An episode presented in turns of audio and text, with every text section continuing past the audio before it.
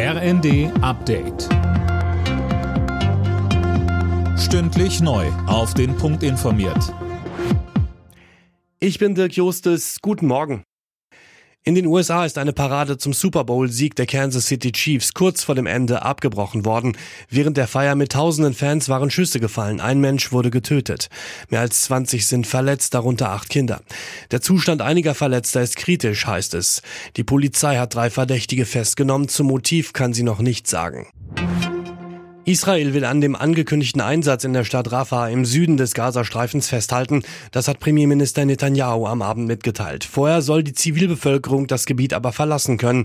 Silas Quiring. Ja, immer wieder wurde den Palästinensern in den vergangenen Wochen ja gesagt, sie sollen in den Süden des Gazastreifens fliehen. Weit mehr als eine Million Menschen befinden sich mittlerweile auf engstem Raum in der Stadt an der Grenze zu Ägypten.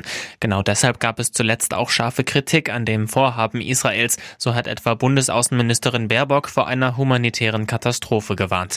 Details zum Zeitpunkt des Angriffs oder zur Evakuierung der Zivilisten nannte Netanyahu bisher nicht.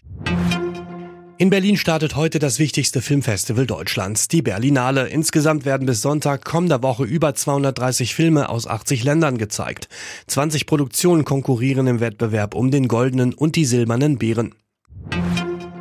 Nach der Ligapleite gegen Leverkusen hat der FC Bayern in der Fußball Champions League die nächste Niederlage kassiert. Das Achtelfinal-Hinspiel bei Lazio Rom ging mit 0 zu 1 verloren. Den entscheidenden Elfmeter verursachte Upamecano, der auch noch rot sah.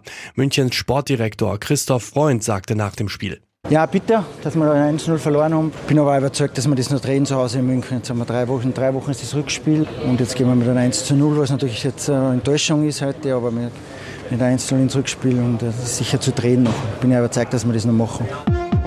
Alle Nachrichten auf rnd.de